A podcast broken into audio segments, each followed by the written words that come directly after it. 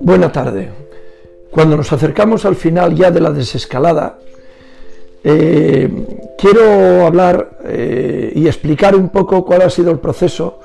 eh, respecto del sector del taxi en la comunidad asturiana. nosotros, mm, como Federación Asturiana del Taxi, adoptamos antes del 14 de marzo unas medidas de contingencia por si lo que luego ocurrió, eh, que fue el confinamiento, pudiera ocurrir.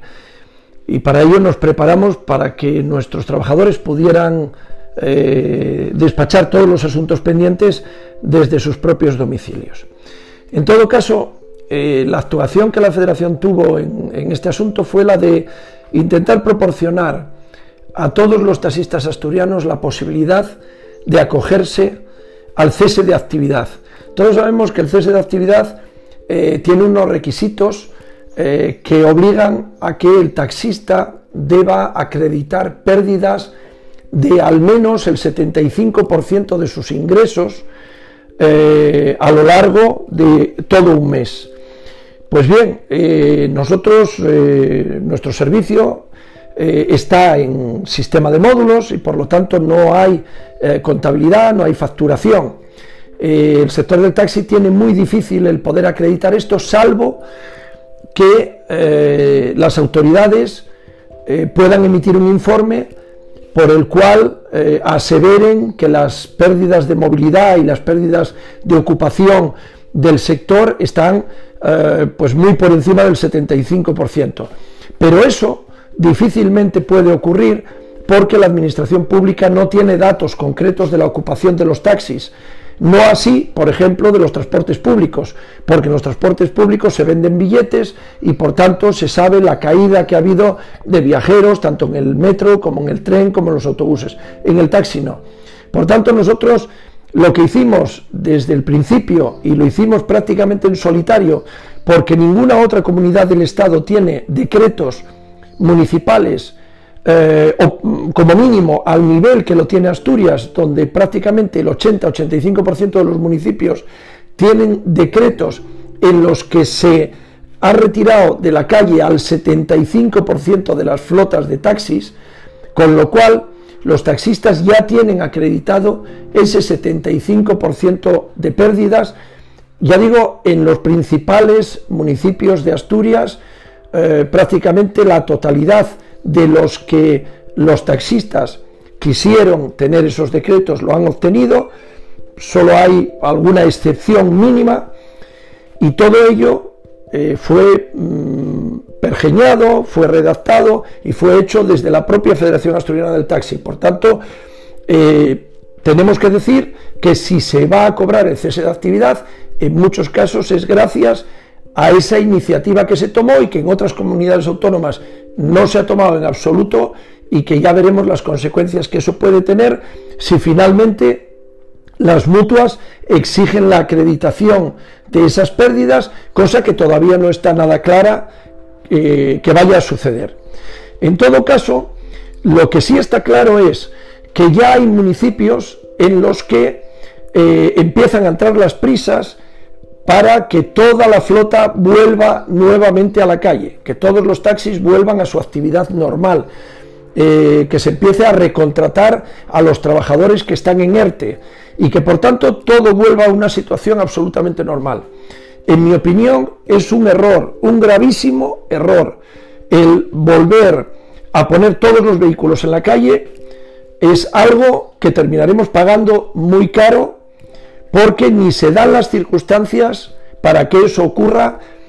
ni por supuesto es prudente sacar a eh, todos los trabajadores y todos los vehículos a la calle, porque la saturación que se puede mm, producir y la frustración que se puede producir puede derivar en enfrentamientos y puede derivar en graves problemas.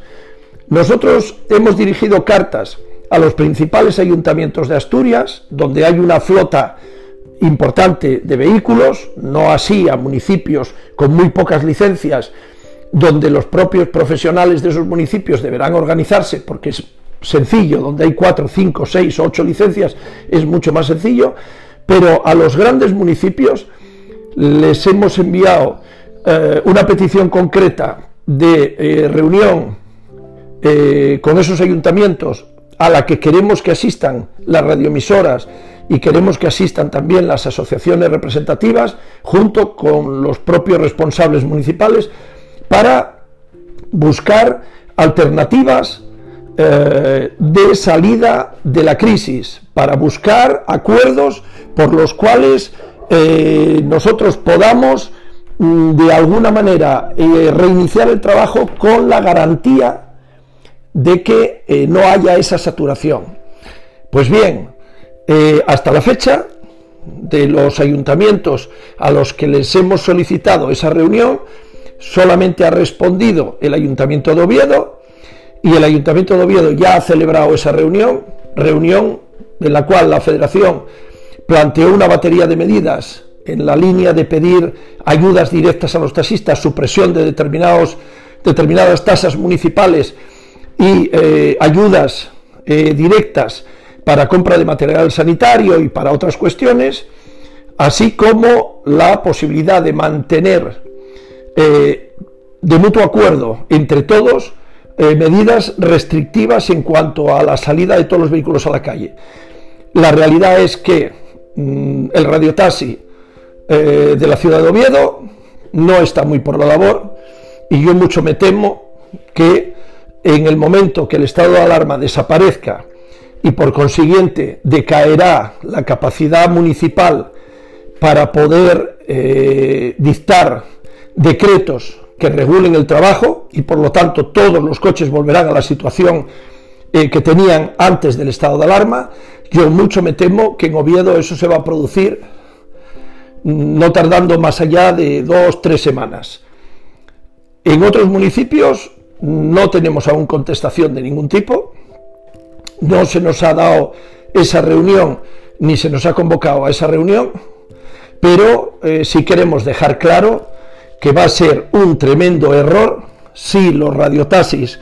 los taxistas, la administración local eh, y las organizaciones del propio sector no somos capaces de ponernos de acuerdo para que eh, podamos reiniciar la actividad de una manera ordenada, prudente, despacio, sin sacar todos los vehículos a la calle, a la espera de ver cómo evoluciona eh, la situación en próximas semanas y en próximos meses. Si esto no se hace así, probablemente la consecuencia va a ser que eh, los que van a pagar primero las consecuencias serán los trabajadores asalariados, que lógicamente si hay una saturación en la calle de conductores y autónomos, los autónomos no les quedará otra solución que despedir a esos trabajadores, que enviarlos al paro ante eh, la inexistente recaudación o la falta de, recursos que puedan permitir pagar sus salarios. Con lo cual se perderán eh, probablemente pues, mm, dos, tres centenares de, puestos de trabajo en todo el sector, en Asturias, en los próximos seis u ocho meses. Eh, es un error, insisto, es un error dramático, es un error terrible,